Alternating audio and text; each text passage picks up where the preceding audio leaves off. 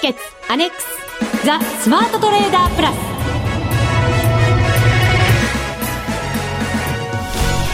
全国のリスナーの皆さんこんにちは。内田まさです。この時間はザ・スマートトレーダープラスをお送りしていきます。まずはふくふくコンビにご登場いただきましょう。国際テクニカルアナリスト福永博之さん。こんにちは。よろしくお願いします。そしてマネックス証券の福島正さんです、はい、こんにちは。よろしくお願いします。よろしくお願いいたします、はい、お願いしますさあ第12回、はい、FX ダービーが先週からスタートしました。1週間経ちました。ね。えーまあ、マーケット的にはですね、まあ、ドル安あごめんなさい。ドル高がねちょっと進んでまして、はい。えーまあ、トレードしやすかった人あとは逆に言っちゃった人とですね、ちょっと明暗分かれてる可能性はあるかもしれませんね。そうですね。はい、今日もですね、あのリスナーの方がやっぱりの FOMC 終わった後に、83円までをドル円がつれつけていくなんて思わなかったっていうコメントいただいたんですね。そうですね、えー、思った以上にやっぱりちょっと勢いがあったのかなという印象はありましたね。一旦あのまあ発表の後ですね。えーまあ、ドルが売られる場面あったんですけど、まあ、その後すぐにこう切り返してですね、うん、えー、まあ、その後はあのそのままこうドルが上昇していくというね、えー、大円で今日もその後お昼も83円の60銭台つけたりなんかしてますからね、うんはい、まあ、1円以上動いたということで、まあ、ポジションそのまま持っていられた人は結構な利益になってる可能性ありますよね。そうですね。はい、すチャンスがあった一週間でした。ね、はい。ユーロの方も強かったですね、福島さん。そうですね。えー、もう予想以上にというか、まあユーロの方もかなり円安というかユーロ買われて非常に強い展開になりましたよね。もう全面的にもう円に対してはもうあの外貨が強いようなあの展開ですよね。はい。後ほどまた伺いますけれども、今週末に選挙があって、はい、そして日銀の金融政策決定会合も間もなくということになりますので、でね、いろいろ今後もイベント盛りだくさんですから、はい、重要な局面に来ています。後ほどたくさんお話伺います。よろしくお願いいたします。はいえー、それでは番組進めていきましょう。この番組を盛り上げていただくのはリスナーの皆様です。プラスになるトレーダーになるために必要なテクニック、心構えなど今日も身につけましょう。最後まで番組にお付き合いください。この番組はマネックス証券の提供でお送りします。スマートトレーダー計画、よーいドンザ・スマートトレーダー計画用意ドン。このコーナーではスマートなトレーダーになるためのノウハウ、実践テクニックについて教えていただきます。よろしくお願いいたします。はい、よろしくお願いします。さあ、FX ダービーが始まっておりますので、このコーナーではまずは私の取引から報告をさせていただきます。楽しみですね。はい。前回、ね、成績良かったですからね、ベスト10に入ってね。そうですね。はい。はい。なので、今回は進化の問われる私にとっては回なので、はい。はい。えー、頑張らないといけないなとはい。そんなふうに思ってるわけですが。なんか落ち着いてますよね、今日はね。そうですか。また、声の感じからその推測するのは、あの、やめていただけるといいんですけどね。そうですね。すみません。失礼しました。はい。はい。えー、さて、先週のミッション、福島さんからいただいたのは、えー、イベントもたくさんありましたので、ドル円で勝負せよということでした。はい、はい。そのイベントというのは、アメリカの雇用統計発表、うん、そして FOMC までと。うん、話題は満載だったわけですよね。そうですね。はい。で、私もあの、取引チャンスを、まあ、あの、狙いながら動きを見ていたわけですが、はい、雇用統計で、うん、えー、前回は失敗してますので。でしたね。はい。イベントリスク取っちゃいました、ね、そうなんですよ。200万ぐらい損しちゃいましたので、えー、今回はそのイベントリスクは取らないと。取らない。はい。方針を決めていました。さすが学びましたね。学びました。学習しないといけませんからね。福永さんがいなかったしですね。そうです、そうでしたね。はい。悪いことしちゃったってか。いない間にやっちゃった。そうなんですよ。まあその後盛り返しましたから、まあ忘れましょう。はい。そうですね。ありがとうございます。さあ、なので今回はですね、えー、木曜日、金曜日は、あのエントリーはせず、動きだけを見ていました。はい、で、週が明けまして、月曜日から、えー、いつエントリーしようかなと思ってたんですが、冷やしチャート後にトレンドラインを引きますと、やっぱりこれはもう上昇トレンド、まだ継続しているなという、うん、えー、そんな状況でございましたので、はい、やっぱり買いから入りたいと思ってました。はい、で、えっ、ー、とですね、月曜日、そして火曜日、なかなかこう動きが大きく出ず、はい、えー、狭いレンジでやっぱり揉み合うような展開だったんですね。なので、ね、ちょっと入りづらかったんです。はい、で、えっ、ー、と、入ろうと決めたのが、火曜日の夕方ぐらいなんですね。はい、これあの、ずっと小幅なところで揉み合ってましたので、そのレンジを上抜けたら買いでいこうというふうに思いまして、指し値を入れておきました。はい、えっ、とですね、そのレンジがだいたい82円42銭ちょっとぐらいですね。うん、はい。えー、ぐらいのところで、ずっとあのレンジ頭打ちでしたので、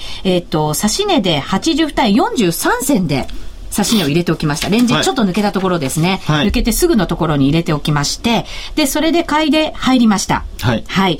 ただしね、その後もう一回そのレンジ内に動きが戻ってしまう場面があったんですね。うん、ただし、そこからまたレンジを下に行って売られるというような動きではありませんでしたので、はい、えー、もう一回レンジの上に刺し値を入れておきました。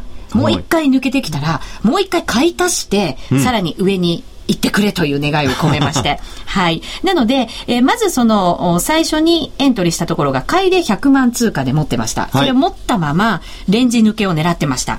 で、えー、レンジを抜けたのが、えー、っと、12月12日の、本当夜中過ぎですね、えー、早朝と言ってもいいぐらい、3時ぐらいに、はい、えー、買いで指し値が引っかかりまして、200万通貨。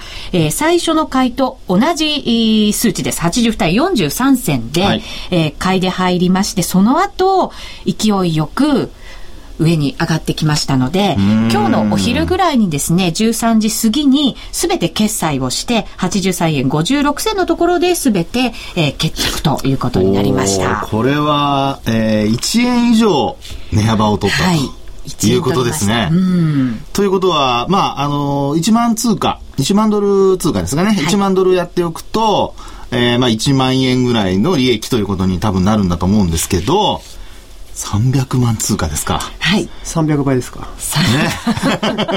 まあその通りですね。まあ計算していただくと利益がわかるかと思いますが。はい。これあの最初の、おまあ注文というのはこれ逆差し値ですかね。はい、そうです。ね。はい、あの、上抜いたら買うという逆差し値注文を入れておいたということですね。この時はもう下には差し値入れてなくて、もう上だけで狙っていました。はい、うんですね。うん、まあ今回のケースも、おまああ、引っ張れば、あの、今日ですね、木曜日の、あの、お昼頃までということもできたのかもしれませんけど、えー、まあ、そのまま引っ張ったんですね、これね。引っ張りました。はい、今日のお昼過ぎまで持ってました。お昼過ぎまで引っ張ったんですね。勢いが良かったので、うん、もちろん、あの、下でちゃんとロスカットラインというか、もう利確ラインになってましたけれども、はい、あの、しっかりと、ラインは入れてました。はい。ただし、結構厳しめに入れてたんですね。はいええ、でも、なかなか引っかからずに、やっぱり上に上に行く勢いがありましたので、はい、あの、ロスカットライン、まあ、利確ラインは下のラインもしっかり厳しめに入れながら、はい、動き見てました。ですね。あの、今回、えー、内田さんのトレードで言うと、あの、まあ、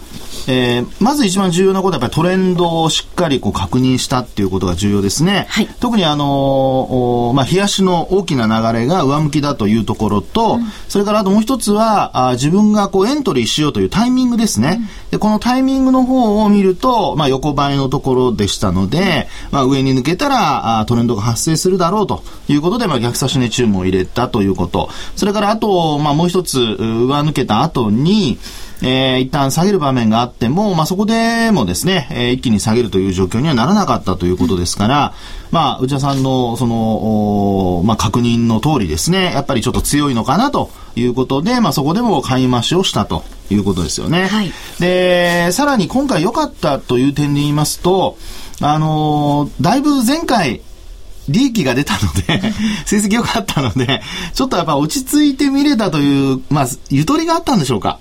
これだけ、ね、はい、うん、あの、引っ張れたというのがね。はい。トレンドがやっぱりすごくしっかり出ていたので、はい、あの、やりやすい相場ではあったかもしれませんね。ですね。えー、まあ、というところもあって、えー、しっかりと、こう、利益を伸ばせたというところになりますね。で、あと、あの、利確した、これ、タイミングのところなんですけども、これは、もう一つ何か理由としては何かあったんでしたっけ？これはですね、はい、えっ、ー、と、ボリンジャーバンド1時間足で見ていまして、はい、それを、やっぱり、あの、外にえー、2シグマ、プラス2シグマを、はい、上に大きく離れましたので、ええ。えー、と、それを見ていたらやっぱりちょっとこう、上値重くなってきたんですね。83円60銭ぐらいで非常に頭重くなってきていて、はい、なので、これはもう一旦手締まって、もう一回チャンスを待ってもいいかなというふうに思いました。なんかもう話に説得力がありますね。わかりました。はい。あのわかりました。もうまさに、あの、もうその通りというところで、あの、ボリンジャーバンド、これ今回見ていただくとですね、確かにあの、プラス2シグマを上回ったところで、あの、まあ、利益確定というところはあるんですけど、これあの、まあ、上昇の初期段階ですと、利益確定してしまうとですね、プラス2シグマを上回ったところで利益確定をしてしまうと、その後ずっと、あの、上昇が続いたりってことはよくあるんですよね。はい、ただ、あの、今回のケースでは、内田さんの今の話にありましたように、まず、その、使ってる足が1時間足であるということ、それからこの1時間足が、あまあ、だいぶこう伸びてきているところ、うん、まあ、これに関しては、あの、まあ、感覚的なものというよりは、やっぱり値段がですね、えー、動きがちょっと鈍くなってきたっていうところが、まあ、一つあるかと思うんですが、はい、まあ、あの、過去、本来、あの、冷やしなんかで見てですね、えー、まあ、節目に当たるところ、例えばこの83円を抜けてくると、次にどこに、あの、まあ、えー、過去止まった高値があるのかとかね。うん、それからあともう一つは、えー、さらにその上まで行くと、次はどこまで行くのだろうかっていうのところをちゃんと目処をやっぱり見つけておかないといけませんよね。はい。それができるようになりますと、あの、指し値もうまくあさせるようになりますし、うん、今のようにこう警戒するっていうことがあらかじめできるようになりますので、はい。まあ、あの、直近で言いますと84円台があるんですけれども、直近というかあの、今年の、これは3月のところですよね。そうですね。はい。ですから、まあそういう意味では、その値に近づいたということもありますので、あの、利確を優先したということで、まあ、万々歳のトレード。はいうん、まあ、本当にあの、回数少なくてもいいので、やはりこういうトレードが、あの、まあ、えー、日頃、その、パソコンに貼り付いてられない方にとってはですね、うん、あの、参考になるトレードになったのではないかなというふうには思いますよね。前回のダービーの上位者の方々も非常に取引数が少なかったんですよね。で、しっかりチャンスをものにしてるという、やっぱりそういう取引ができたらいいなというふうに今思そうですね。はい。まあでも本当にあのその通りトレード実践できてよかったですね。はい。はい、福島さんお願いします。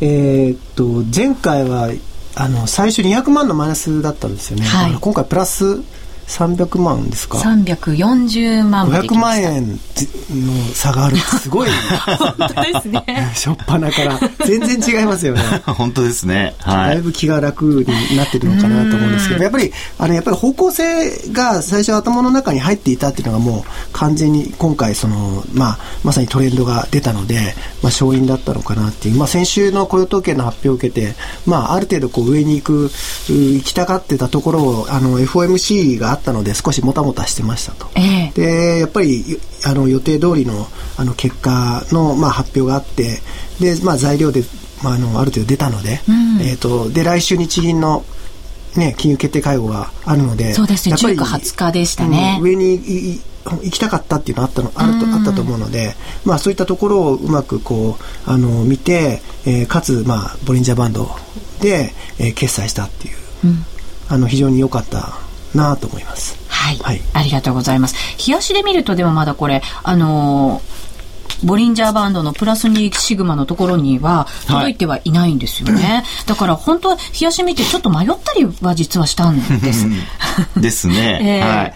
あの、ただですね、こういう時にあの注意しないといけないのは、あの、いわゆるそのバンドウォークという形で、あの、プラス2シグマの上ですね、あるいはプラスシグマとの間を行ったり来たりする時っていうのは、あの、どこかでですね、非常にこう、まあ、要は到達しなくなる、近づかなくなることがあるんですよ。うん、はい。ですからですね、今の内田さんの判断というのは、まあ、今回実は結果往来で、これでもし欲張っててですね、あの、もっと近づくまで見てようなんていうことを考えていたとしたら、ひょっとすると、まあ、もちろんこの方わかりませんけれども、えー、少し理覚するのが遅れたりだとか、あるいはいわゆるあの、高値覚えといってですね、これあの、えー、行動ファイナンスではアンカー効果とかって言ったりしますけども、実際にあの、高値をこう、覚えてしまったりだとか、えー、あるいはその、自分が買った安い値段を覚えてしまうと、株価が、あるいはこう、価格がですね、上がったり下がったりする中で、今度、高い値段を見てしまうと、今度売れなくなるんですよね。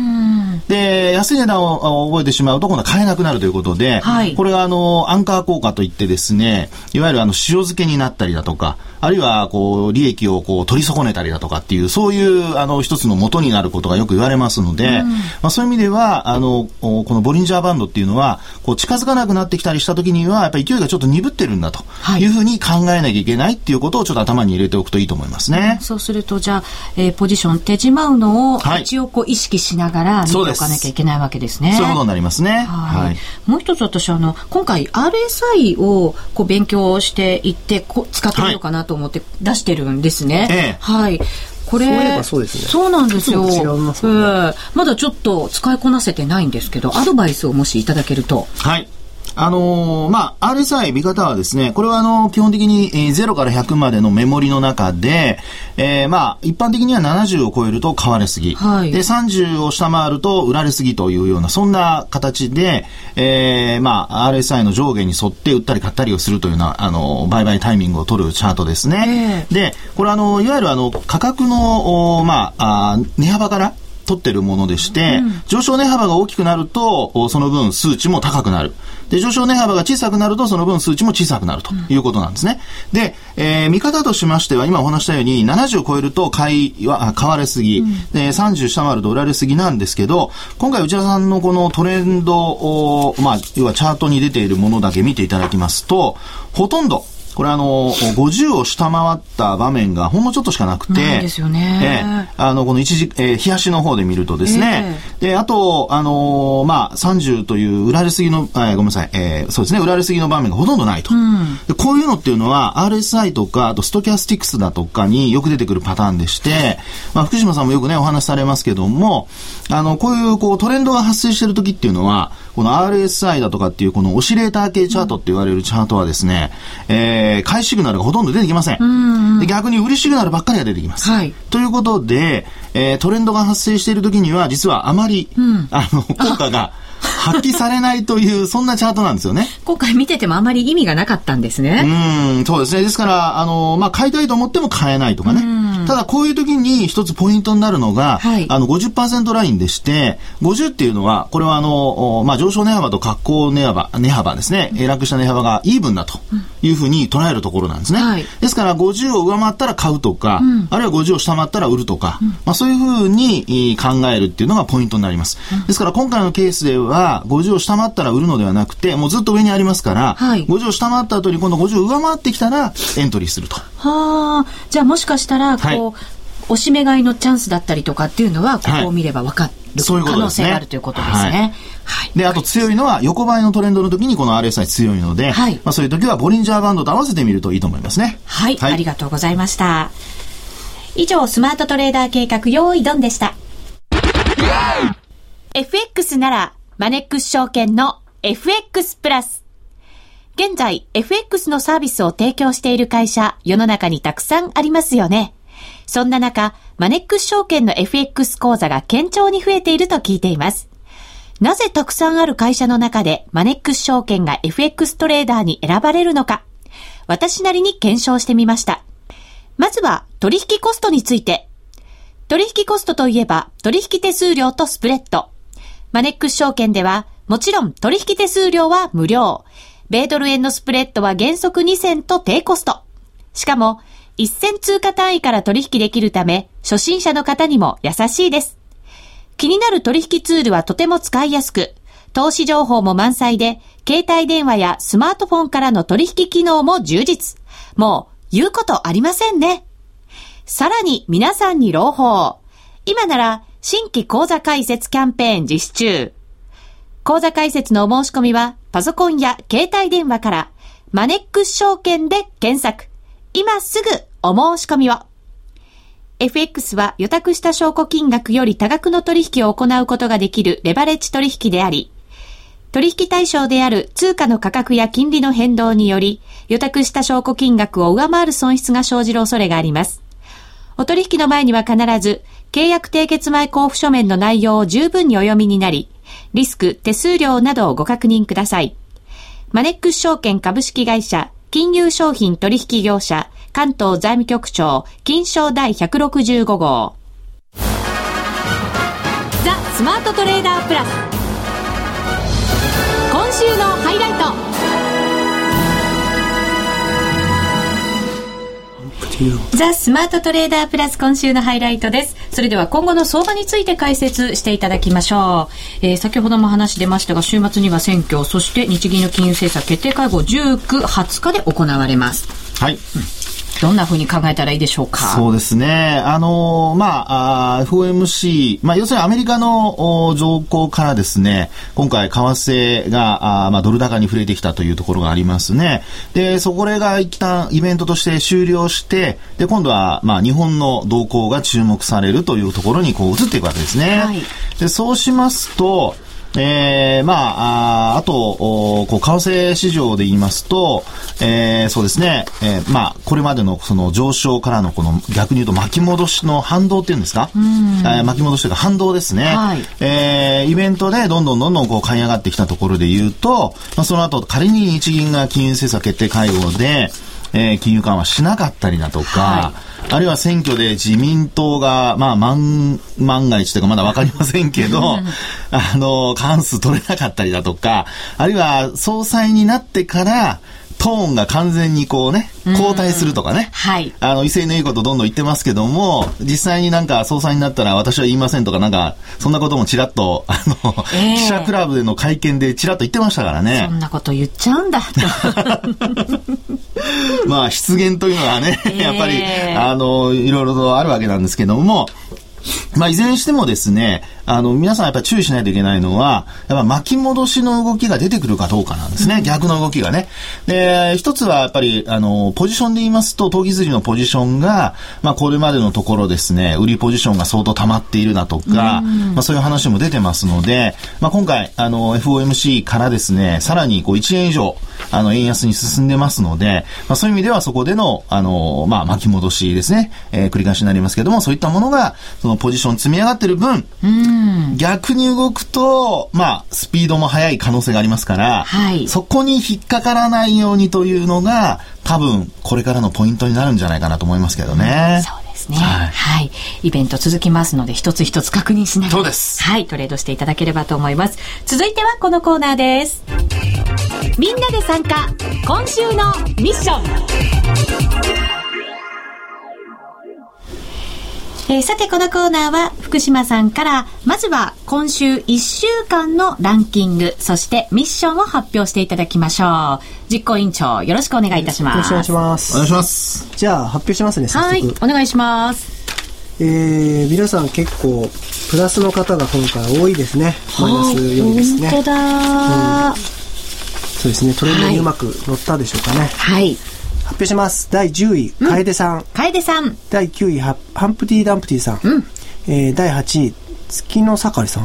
ああ、月の盛り、はい、そうでしょうね、月の盛りさん。第7位、ストローグラスパーさん。はい。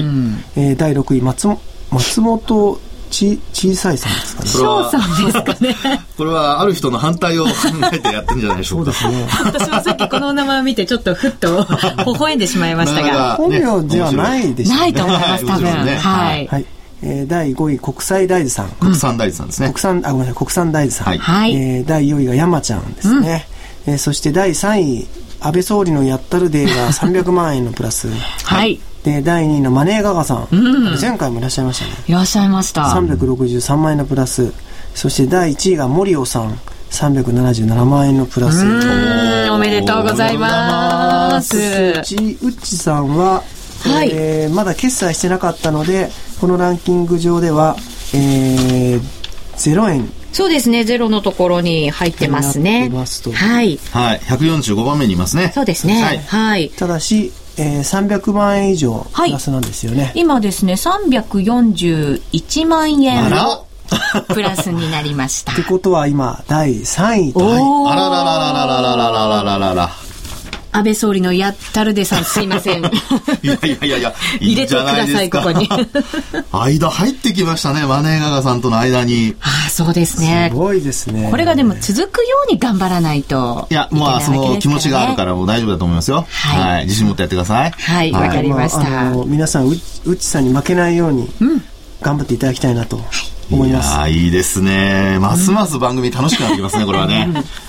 そうですね。あの、まだまだエントリーできますので、1ヶ月間の勝負でまだ1週間しか経っておりません。はい、ぜひ、ラジオ日経のホームページ、ザ・スマートトレーダープラスのところからですね、エントリーしてい、えー、できますので、はい、皆さんもふるってご参加ください。まだまだあと、そうです。えー、1月4日まで勝負は続きますからね。はい。はい。トレンドが出ればもうすぐ順位変わりますからね。本当そうですよ。はい。はい。ぜひご参加ください。お待ちしています。えー、そして、今週、1週間のミッション。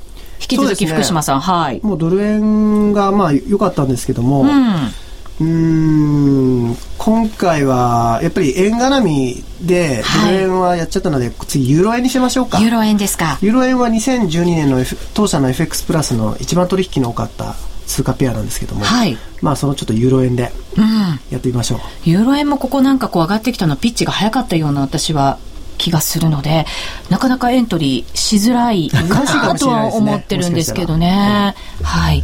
ぜひ皆さんもユーロ円でチャレンジしてください。はい、リスナーの方から、このミッションは内田さんの勉強用だと思ってましたって、この前言われましてですね、え実はリスナーの皆さんにも一緒にやっていただきたい ミッションなので、はい、ぜひ一緒にユーロ円チャレンジしていただけると嬉しいです。最初に説明しないといけないですね。ね、そうですね。ぜひ皆さんもユーロ円で、はい、えー、デモ講座でチャレンジしてみてください。お願いいたします。さあ、福島さん何かお知らせありますか？そうですね。はい。あと少しですか。そうですね。えー、えー、あと2分ぐらいありますかね。ねえっ、ー、と、あ、出ましたね。マネックス全国投資セミナー in 大阪。大阪、えー、1月来年の12日、うん、開催します。はい。まあ、ここでは、あの、まあ、今年最後の全国投資セミナー、今年っていうか、この大阪が最後なんですけども、はい。えー、まあ、2013年相場こうなるっていうようなタイトルで、おそらくこう、皆さんこうお話しすると思うので、まあ、日本株とか、まあ、世界の株式、それから為替、えー、どうなるんだろうっていう話を、えー、いろいろすると思います。はい。で、でまあ、あの、案の定というか、午前中はですね、また FX の方も初心者の方を対象にしたセミナーも、あの、私やりますので、はい、えー、ぜひですね、大阪近辺にお住まいの方ですね、えー、申し込みしていただければなと思います。はい。もう年も明けて1月12日ですから、はい、本当に来年1年をしっかりとこう占う。そうですね。はい。はい、一日になると思いますので、はい、ぜひ今年の、今年とかまあ来年のお正月は非常に休みが多いですからね。ああ、そうですよね。はい。まあ十分皆さん休養取られて、ええ、でまた相場にね、うん、えー、向かっていただければと思いますね。本当そうですね。はい、大阪にお住まいの皆さん、そして大阪近辺にお住まいの皆さん、はい、ぜひ、えー、マネックス全国投資セミナーに足を運んでみてください。これ、まだまだ応募できますよね。まだまだ、あの、今日ですね、あの、スタート、告知をスタートしたばっかりなので。そうなんですね。はい。はい。ぜひ皆さんもふるってご参加ください。はい、株も為替も動き出してますから。そうですね。はい。はい、えー、ぜひご参加いただいてお勉強していただければなというふうに思っております。はい、お知らせは？あとはですね、はい、えっ、ー、と、まあ、前回もあの何回かおお話してるんですけども、はい、FX プラスであのオーストラリアの、まあ、金貨をですね、うん、プレゼントするキャンペーンをやっていてですね。太っ腹キャンペーン、はい、太っ腹と言いつつあの結構1万枚以上やらないといけないっていうあのハードルが実は高いんですけども、うん、実は2000もう400人ぐらいの方がエントリーいただいてですね、非常にこうあのインパクトのあるキャンペーンなので、はい、あのまあ、そこまではっていう方もいらっしゃると思うんですけども、まあ、エントリーぐらいはまあしてもらってもいいのかなと思いますので、うん、よろしくお願いします。はい。さまざまなキャンペーンを行っています。ぜひ皆さんマネックス証券のホームページご確認ください。さて、そろそろお別れのお時間となってまいりました。FX ダビ第12回始まってます。ぜひ皆さんご参加ください。お待ちしています。お相手は福島正と福永博之と内田まさでお送りしました。それでは皆さん、また来週この番組はマネックス証券の提供でお送りしました。